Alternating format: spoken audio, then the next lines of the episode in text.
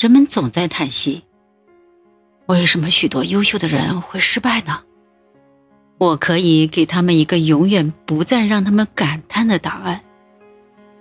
假如一个绝顶聪明的人，总用他惊人的智慧去证明事情失败的原因，而不是用来寻找迈向成功的方法，那么他注定失败。消极的想法会禁锢他的才智，让他一事无成。如果他能调整一下自己的心态，就能有所成就。想要成功却不知道如何思考的大脑，也就是一头廉价的浆糊。牵引我们发挥聪明才智的思考方式，比我们本身的才智要重要的多。学历再高的人也无法改变这个基本法则。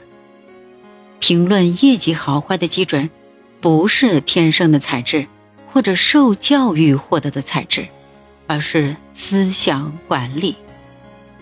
那些成功的商人，从不庸人自扰，而是满腔热忱。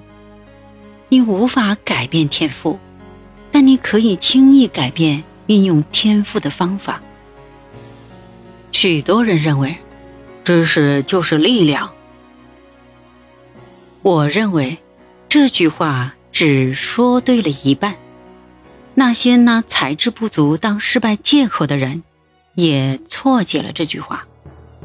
知识仅仅是一种潜在的力量，只有将知识运用到实践，才能显示出知识的威力。